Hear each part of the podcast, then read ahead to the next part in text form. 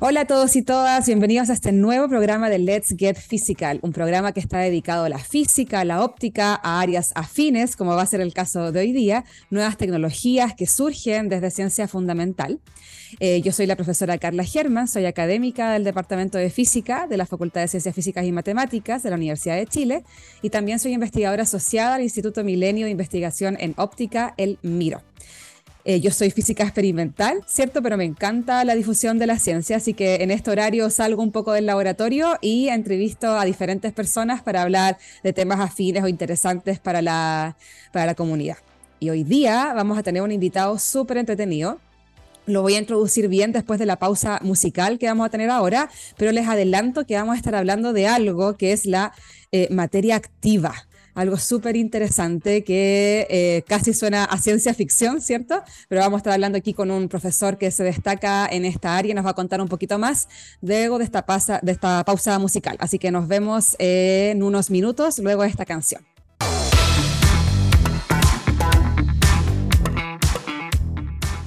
Bueno, como les comentaba, hoy día nuestro invitado es el director del Núcleo Milenio de Física de la Materia Activa. Es académico en el Departamento de Física de la Universidad de Chile, el DFI, pero además de todo eso, es profesor titular, si mal no recuerdo, y además de todo eso, es el creador del programa de podcast en físicas, que ha tenido una relevancia increíble, con más de 40.000 eh, eh, visitas o gente que escucha. Es una serie que está disponible en Spotify y en otras plataformas, eh, que ya lleva siete temporadas y que de hecho se ha centrado, entre otras cosas, en explicar, por ejemplo, la, la importancia de diferentes premios Nobel de la física a lo largo de la historia. Así que es un profesor multifacético, así que le vamos a dar la bienvenida a, Rodrigo Soto, que está, que está por acá. Hola Rodrigo, bienvenido, ¿cómo estás? Hola Carla, ¿qué tal? Todo bien. Bien, bien, ¿y tú? Y bueno, vamos a estar hablando con él sobre su trabajo como investigador, ¿cierto? Como profesor, como líder de ese centro de investigación que les contaba, que es el Núcleo Milenio de Física de Materia Activa. Eh, pero también vamos a estar hablando, ¿cierto?, de su rol en la divulgación de ciencias y cómo se ha ido posicionando entre nuestros docentes de física en enseñanza media, que entiendo que es uno de los públicos objetivos del, del, podcast y que ha sido clave y que es clave en el fondo eh, porque se encargan de la formación, ¿cierto?, de nuestros alumnos y alumnas eh, a nivel de país. Así que vamos a estar hablando eh, con Rodrigo de todas estas cosas. Rodrigo, tú diriges un centro de investigación que se dedica al estudio de la materia activa, que como les decía a, los, a la gente que nos está escuchando, parece al principio como casi de ciencia ficción. Entonces quería que nos contaras un poquito más sobre qué es esta materia activa o a qué te refieres cuando estudian la materia activa y cómo este, cómo este estudio de esta área se traduce en descubrimientos que impactan o pueden mejorar, por ejemplo, la, calidad de vida o hacer alguna contribución en esa línea. Hola. Eh, bueno, la materia normal, digamos, es la que uno conoce que está compuesta por átomos y moléculas, ¿cierto? Los líquidos, los gases, los sólidos. Y las moléculas y los, los átomos están chocando todo el tiempo. Pero, y uno, típicamente la materia está hecho por millones, por un número abogadro de elementos, millones y millones de átomos y de, moléculas. Pero ¿qué pasaría si que en vez de tener átomos uno tuviera motores? Es decir, uno pusiera millones de motores, cada uno moviéndose e interactuando con los demás. Eso es lo que uno llama materia activa. Entonces uno dice, bueno, pero ¿por qué uno va a poner millones de motores? Bueno, cuando uno, uno observa una bandada de aves, esencialmente es lo mismo. Tenemos muchas, en este caso quizás no millones, pero tenemos miles de aves que se mueven todas juntas y, cada uno es un pequeño motor, cada una va empujando hacia sí misma. ¿ya? O uno pone, no sé, las peces, o, o, lo mismo incluso las personas cuando caminan en, en la calle, se comportan y es lo que nos llama como materia activa, así un conjunto de cosas que todas, cada una quiere moverse aunque tiene un pequeño motorcito. Y entonces, como una especie de, es como una especie de simulador, por así decirlo. O se podría entender como algo así, que, al simular estas pequeñas partículas con motorcitos, que, que son esta materia activa, de alguna forma no pudiese simular como otros contextos eh, de la ciencia, como tú decías, el movimiento de molécula o de qué sé yo, de, cosas de ese estilo. Efectivamente, es un concepto abstracto para explicar muchos fenómenos. Eh, todas las cosas que están hechas de muchos elementos, donde cada elemento se quiere mover. Entonces, como te decía, un cardumen de peces es para nosotros un ejemplo de materia activa, donde tenemos cada pez se quiere mover y entre ellos se mueven y hacen un movimiento colectivo. Entonces, en vez de mirar átomos, que sería como súper chiquitito, uno mira el colectivo, toda esta cosa grande. Oye, ¿y en, ese colectivo ustedes pueden poner como interacciones entre ellos? Eh, Efectivamente. Entonces, eh, las, las, aves, por ejemplo, eh, unas chocan, se golpean a veces, pero también se miran. Y la, y, la visión es una forma de interacción, porque yo veo al otro, al otra ave que va girándose a la derecha y entonces yo decido también girar hacia la derecha. Ahora, nosotros hacemos experimentos en nuestro núcleo y en vez de poner animales que son muy grandes y sería difícil de controlar y además tendríamos quizás problemas éticos también para, para hacerlo, estudiamos sistemas más chiquititos, bacterias. Porque las bacterias también son pequeños motorcitos, cada bacteria se quiere mover en una dirección y nosotros ponemos en una piscina, una piscina chiquitita de un milímetro cuadrado, pues ponemos millones de bacterias y vemos cómo esas bacterias se pueden mover todas en, conjunto si es que hacen cosas o se queda cada una nadando por su cuenta, por ejemplo. Claro, qué interesante. Qué, qué, interesante porque obviamente este tipo de cosas yo me imagino que al, al poder modelar como sistemas un poquito más macroscópicos y más del, como tú decías, como los pájaros o peces, eh, da una, una sensación de que es como que tiene una implicancia más grande hacia, hacia nuestro sistema, digamos. Es como que el estudio que ustedes hagan en este laboratorio se puede extrapolar tal vez a, a cosas más grandes, macros, que como tú bien dices, uno no puede llegar y estudiar por cosas de bioética y cosas así, pero que uno sí las puede estudiar en este, en, este, en este laboratorio más pequeño, pero saca conclusiones de cosas que se comportan de esta misma forma, pero macroscópicas, una, una cosa, una cosa de ese estilo. Tal cual, ahora tú, tú desde hace poco haces una conferencia donde precisamente la gente trata de sacar ideas del estudio, por ejemplo, de bacterias para explicar el movimiento de los peces, o al revés, ¿ya? Y cómo uno va tomando conceptos de uno y otro para, para, para aprender. Y tú me preguntas cómo también esto puede impactar, ¿ya? Y, y, por ejemplo, hay una, una línea de investigación que se llama de medicina de precisión, y es que uno pueda, por ejemplo, hacer pequeños robotitos que eh, uno los puede inyectar en, el torrente sanguíneo y que esos robotitos mm. vayan, por ejemplo, directamente hacia una zona con un cáncer o con un pequeño tumor eh, inicial y pueda liberar la droga ahí. En vez de, fantástico. de, mm. inyectar la quimio en todas partes, tú lo inyectarías especialmente en el, en el lugar. Ahora, ¿Cómo hacemos esos motores? Una de las propuestas es poner muchas bacterias no patógenas para que no te causen otra enfermedad. Muchas bacterias en una gotita chiquitita y, es, y las bacterias van empujando esa gotita. Como las bacterias tienen la tendencia de querer nadar, claro. empujarían la gotita que tiene la droga y que podría eventualmente atacar el, tumor. Claro, y de, forma, de una forma mucho más localizada, sin todo el daño colateral que tienen este tipo de, de tratamiento, digamos. Entonces ahora estamos tratando en el laboratorio, ya hemos logrado poner bacterias en gotitas y lo que estamos tratando ahora de hacer es controlar. Es decir, sabemos que las bacterias pueden mover las gotitas, pero ahora queremos que las dirijan hacia un lugar específico. Claro, qué interesante. está haciendo fácil. No, pero qué interesante como igual eh, siento, me estaba acordando de otra cosa, nada que ver, pero dentro de, mi laboratorio nosotros igual tratamos de controlar propiedades cuánticas, pero siento que estamos todos como en la misma, tratando, como que ya entendemos más o menos cómo funcionan ciertas cosas y ahora estamos tratando de controlar eso que sabemos para aplicarlo a algo que sea útil. Entonces me llama la atención ese como símil que vemos en distintas áreas de la investigación y que es parte de, del desarrollo científico finalmente. Claro, siempre lo está en este juego entre entender y usar. Claro, justamente. Y, después predecir, como nos contaba el profe, que hace, hace unas semanas atrás entrevistamos también a Luis Orozco y nos contaba que, que la, teoría no servía de mucho si no predecía. Entonces, también parte, parte de eso.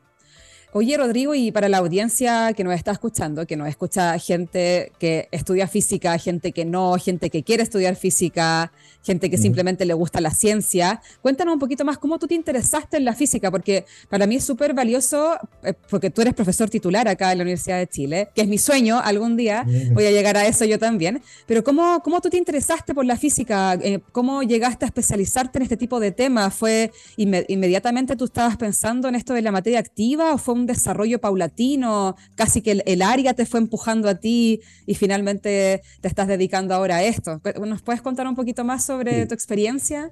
A ver, de por qué me interesé en la física, la verdad es que desde chico. Eh, en, mi casa habían libros de física, mi papá estudió ingeniería de ejecución eléctrica, tenía algunos libros de física, mi madre era profesora de matemática y física en el colegio, y también habían libros y los guiaba y me empezó a parecer interesante. Y eh, justo cuando yo estaba saliendo del colegio, estaba terminando la dictadura en Chile, y eh, había un físico famoso que participó en la campaña para elecciones libres, Igor Saavedra. Y ahí y él apareció en la tele hablando de política en ese caso, pero dije, uy, existen físicos, existen físicos, no solo Einstein o estos físicos famosos que no escuchan, sino que hay gente que hace física en Chile. Y dije, oye, eso, quiero estudiar eso. ¿ya? Así que eh, es una motivación tanto como cercana y también de, figuras públicas. Creo que es importante que haya figuras públicas que uno vea que, se puede hacer, que existe eso. Exacto. Ahora, ¿cómo llegué a la, materia activa? La verdad es que estaba en una conferencia y trabajaba en otros temas. Y un colega eh, experimental me mostró un experimento que estaba haciendo con bacterias. Me dijo, mira Rodrigo, mira qué choro. Y yo lo miré el video y se veía súper interesante. Uno veía cómo las bacterias, pese a que no tienen cerebro, no tienen neuronas, eh, son unicelulares, todas se coordinaban y empezaban a nadar como un cardumen. O sea, algo, mm. tiene que, algo tiene que explicar cómo es que se mueven. Y mi motivación, eh, yo recién hablaba de, de, posibles aplicaciones, mi motivación es más bien puramente científica, es tratar de entender. Tratar de mm. entender porque uno ve, ve algo interesante y ve que la respuesta no es obvia. Dice, aquí, aquí hay algo que está pidiendo a gritos que lo expliquen. Y eso fue lo que me motivó a hacerlo. Y después, bueno, la, comunidad empezó a crecer, ya no solo este colega, sino otros tantos que trabajan y ahora estamos haciendo incluso experimentos acá. increíble, o sea, fue como una especie de, apuesta en un sentido de, esa conferencia que viste algo que te interesó y fue como ya, tratemos de, ver cómo podemos describir esto que estamos observando. Claro, claro porque se veía que habían preguntas interesantes y, y estaba pidiendo que uno lo, lo, tratara de entender. Oye, dentro de esas preguntas interesantes y, además de lo que nos comentabas al principio, ¿cierto? Eh, ¿qué, desafíos o preguntas actualmente eh, te gustaría a ti responder? Como, o sea, actualmente y también cuál sería como tu santo grial de, en algún momento de, alcanzar a, comprender dentro de tu área de investigación. Claro, por, por un lado está lo que te comentaba de controlar, de, poder hacer que, estos microorganismos, en fin, hagan lo que uno quiere. Pero más fundamental, eh, por ejemplo, si uno coloca átomos, átomos, por ejemplo, de, carbono, uno sabe que eh, eh, pueden formar distintas fases de la materia. ¿ya? Si está muy, muy caliente, eventualmente uno puede tener gas, después puede tener líquido o puede tener sólido, ¿cierto? Y uno sabe de, la, de, la, materia hecha de átomos que hay esencialmente tres fases de la materia, líquido, sólido, gaseoso. Bueno, si ahora no tengo átomos, sino que tengo bacterias, y las bacterias para mí ese es mi elemento fundamental, cada elemento de la bacteria ¿cuántas fases hay? E, esa, esa sola pregunta que parece súper sencilla, aún no tiene respuesta. Y ni siquiera no solo no tiene respuesta, sino que todavía no sabemos cómo atacar esa pregunta. Es decir, ¿qué herramientas necesitamos para decir, hoy, a ver, quizás son tres, ¿cómo las podemos diferenciar esas posibles fases de la materia? ¿Cómo se ordenan? Ya sabemos que hay algunas, ¿ya? Por ejemplo, este que nadan todas de forma colectiva. Otra en que se forman a, nadar en remolinos. Pero no sabemos muy bien todavía eso. ¿Y por qué no sabemos? Bueno, y aquí está, como tú dices, el santo grial, porque todavía no tenemos una teoría de qué hace la materia activa, cómo, cómo describirla en general. ¿ya? Mm. Ya para, los átomos sabemos que hay una teoría que es la mecánica cuántica y esa mecánica cuántica predice gas, líquido, sólido y lo predice con muy buena precisión.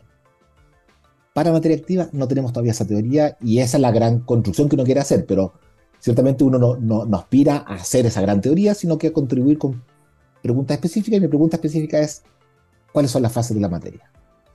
Qué interesante. El fin de semana estaba hablando con unos colegas de ingeniería, nada que ver con física, pero uno de ellos me preguntó algo así como, eh, en su mente, no sé por qué, pero en su mente él pensaba que la teoría todavía iba como ahead de los experimentos.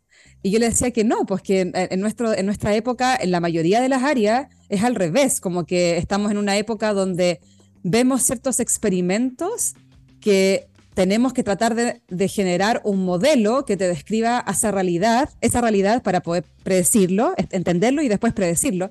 Y qué increíble ahí eh, se vuelve, ¿cierto? Este, mm, el, rol que juega justamente la investigación teórica, que mucha gente, como, bueno, como todo, esta es una opinión muy personal, pero yo creo que como todo en la cultura y sociedad va como oscilando. Entonces, cuando desde que yo estudié hasta ahora que estoy de profesora, mucha gente como que, oh, el físico experimental, qué power, y como que quedaba un poco abajo el físico teórico y ahora uno está viendo que, que no, o sea, que realmente ambas cosas se tienen que complementar y tienen que, tienen que estar, ¿sabes? Como son dos caras de una misma moneda, son una, una dualidad, no, no puede haber una sin la otra. Eh, y es súper importante. Porque uno no hace una teoría para, para jugar solamente, uno hace una teoría para explicar fenómenos. Ahora, es cierto que uno se entretiene y uno empieza de repente a calcular cosas que no están tan cerca de los experimentos, pero, pero precisamente ahora en esta conferencia en la que vine, eh, yo le estuve mostrando a unos colegas unos cálculos diciendo, mira, yo creo que debería pasar esto, mi teoría predice tal cosa. Y entonces lo, lo, estaba invitando a que él hiciera experimentos para que verificara si es cierto o si no. Claro. Si no es cierto, significa que mi teoría está mala y habrá que buscar una mejor. Y si es cierto, bueno, estamos todos contentos.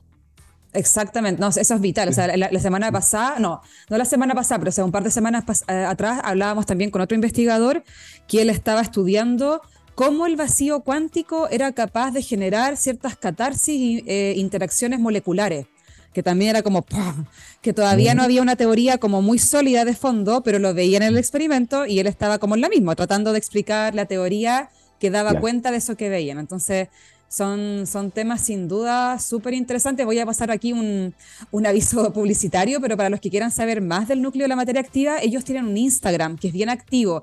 No me acuerdo exactamente cuál es, arroba milenio, matter, no me acuerdo cómo es. posiblemente. Ah, exactamente, pero lo pueden buscar ahí en Instagram y tienen muchos videos entretenidos, eh, pequeños reels y cosas donde van explicando en un lenguaje muy eh, común y corriente las investigaciones que ellos hacen o sus contribuciones a estas líneas de investigación. Así que los dejo a todas y todas invitados a, ver eso en Instagram. están, están por ahí, son súper activos. Eh, oye, Rodrigo, en esta... También estar, estamos en YouTube, donde hay varios videos. Ah, eso, bueno, bueno, sí. También en YouTube podemos, pueden buscar ahí, pueden aterrizar un poquito más todas las cosas que nos ha contado Rodrigo.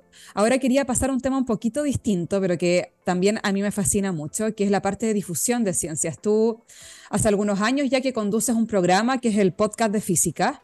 Eh, y me gustaría saber cómo, cómo fue que llegaste a interesarte por esta idea de hacer divulgación a través de podcast, porque sé que en general eh, tú haces, charlas también de difusión en algún momento, pero en algún momento decidiste en particular este, esta forma de difundir, que es a través de podcast, eh, y por qué también escogiste, o si sabías de antemano que ese iba a ser tu público objetivo, los profesores de, de física de educación media. Quería saber un poquito más sobre esto.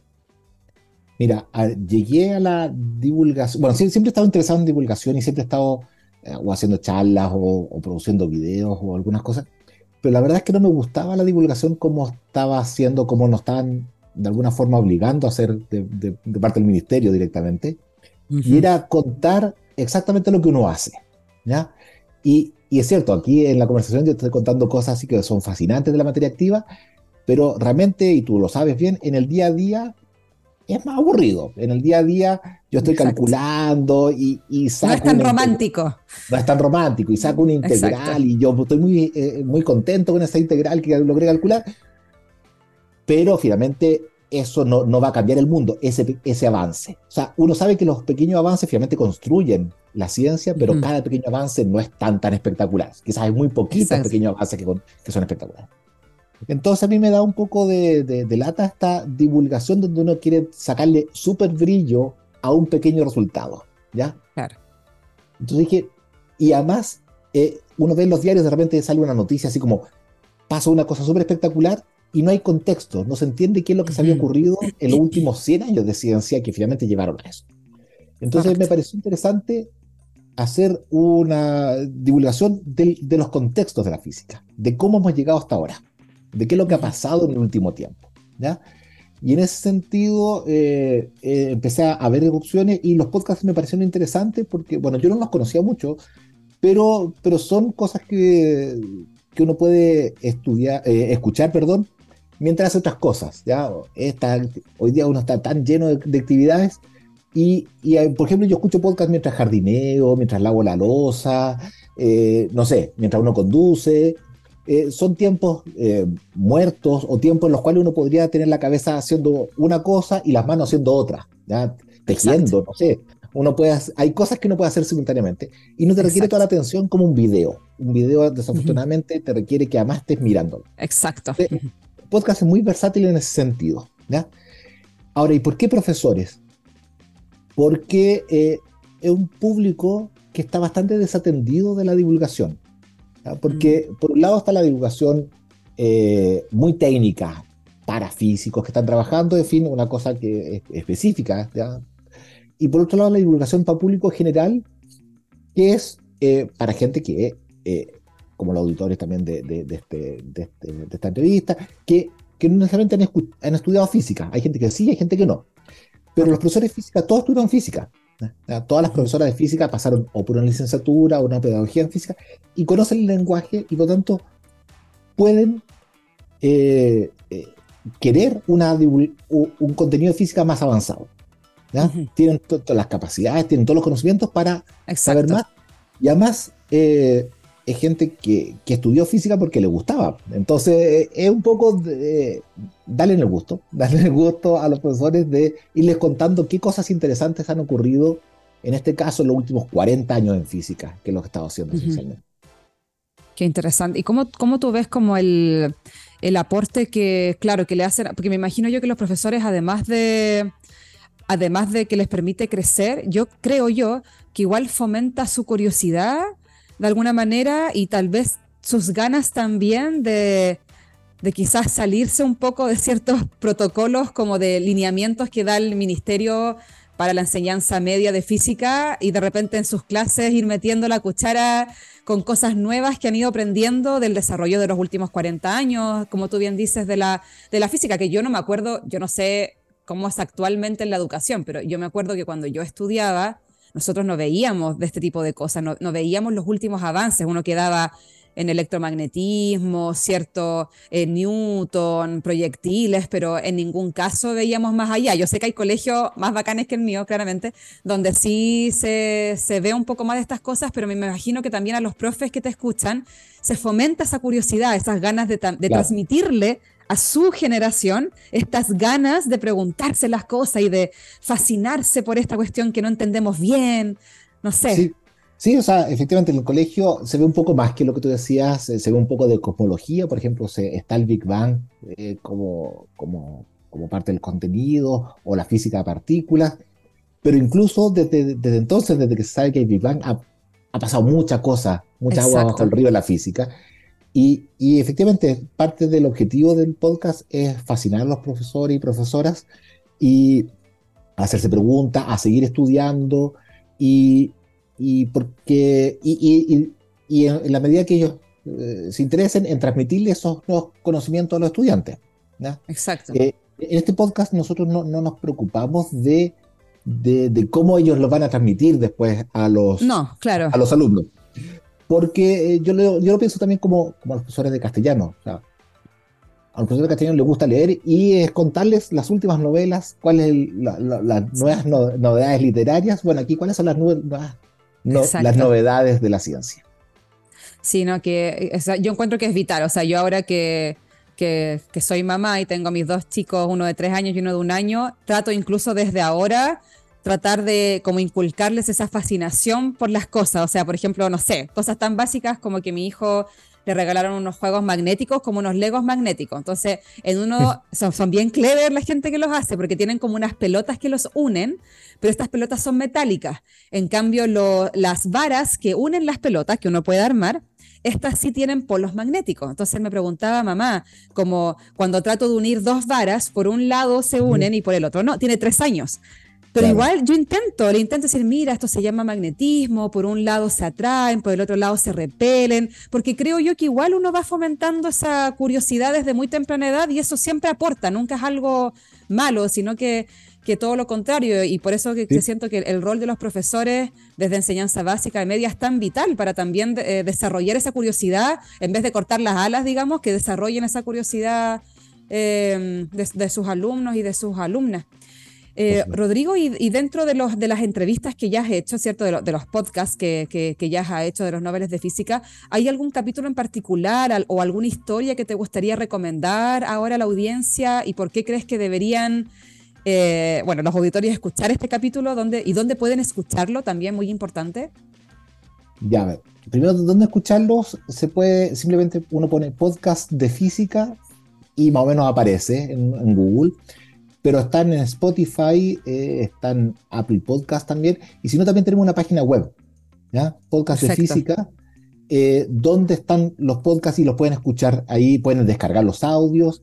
Y hemos tratado de poner alguna información adicional. ¿ya? En esta página hemos estado un poco más lentos, pero estamos poniendo información adicional para la persona que quiera saber un poquito más. Fantástico. Ahora, ¿de cuáles son los episodios que, más me han gustado? Bueno, no, no, dado que tú me estás entrevistando, no puedo no decir el que, el, que tú participaste. Eh, es un capítulo súper interesante donde discutimos sobre la cuántica mm. y cómo eh, se hicieron experimentos que mostraron que la cuántica estaba bien. ¿ya? Exacto. Eh, algo que la gente venía trabajando y desde los años 20 se usaba la cuántica para arriba y para abajo, pero habían experimentos que uno decía, bueno, tienen que ser así, pero nadie de repente había hecho el experimento. Exacto. Eh, entonces, súper interesante este, este, podcast donde conversamos contigo, ¿cierto? De, bueno, cuáles eran esos experimentos y cómo se hicieron y qué se aprendió de ellos. ¿ya? Y hay un par más también que me parece interesante, uno de eh, exoplanetas con la astrónoma Bárbara Rojas, donde eh, estudiamos también otro premio Nobel en el cual conversamos de cómo se descubrió que existen otros planetas en otros sistemas solares. Es decir, hoy día ya sabemos y hay miles de, planetas descubiertos fuera del sistema solar, pero no es tan fácil de, con un telescopio ver que hay otros. O, concluir que eso que estoy viendo es un planeta, es claro. Es un planeta. Y, finalmente cuando uno ve, es súper intuitivo eh, el, experimento, pero no, no, era, no era obvio en su momento, y bueno, por eso que ganaron el premio Nobel. Y, un último que quisiera destacar el de agujeros negros. Eh, los agujeros negros siempre surgen para arriba y para, abajo, pero y la historia de los agujeros negros súper interesante, desde, eh, y eso lo trabajamos con el profesor Jorge, Jorge Zanelli de Valdivia, donde eh, la primera explicación de que podrían existir los agujeros negros la hizo un físico que estaba en las trincheras de la Primera Guerra Mundial. Increíble. Mm. Y que eh, ahí mientras estaba, eh, bueno, las pausas de la Primera Guerra Mundial, eh, hizo los cálculos y se los mandó a Einstein, diciéndole, mira, encontré, encontré esta solución que parece que es interesante. Qué increíble, qué increíble el paralelismo que hay entre, entre cómo se va desarrollando la ciencia y los contextos históricos que hay detrás. Algún día podemos hablar en otro programa solamente de eso, porque es fascinante de cómo en tiempos adversos, desde de Newton, Einstein y un montón de gente, igual se seguía desarrollando ciencia y cómo eso después impactó, o sea, a lo largo de la generación. Lamentablemente nos tenemos que ir yendo, no nos queda, nos queda un minuto con suerte. Eh, así que queríamos agradecerte, Rodrigo, por estar acá hoy día, por tu tiempo. Súper interesante todo lo que haces de la materia activa, del, modelamiento que hacen con estos mini motores, pero también la parte de difusión, que yo siento, esto es un tema muy personal, pero yo siento que como profesores igual hay una responsabilidad de no solo mostrar lo que hacemos, porque de, alguna manera nuestros proyectos son con los impuestos de todos los chilenos, pero, pero más allá de eso, eh, sí como fomentar esa curiosidad, como, como tener ese servicio hacia la comunidad, que es algo súper bonito. Entonces rescato un montón todo lo que tú haces y los invito a todas y todas a, estar revisando el podcast de física, la página eh. web y también el Instagram de Materia Activa del, del núcleo. Sí, eso. Manténgalo revisando porque se viene una nueva temporada donde vamos a, estudiar los inventos que no se podrían haber hecho sin la física. Fantástico. Bueno, eh, muchas gracias, eh, Rodrigo, por estar acá. Te vamos despidiendo. Eh, muchas gracias por todo. Muchas gracias, Carla, por la invitación. Bueno, ya a la velocidad de la luz, literal, nos vamos despidiendo de este programa. Espero que les haya gustado mucho y nos vemos el próximo lunes, diez y media de la mañana, por TX Plus en Let's Get Physical. Chao, chao.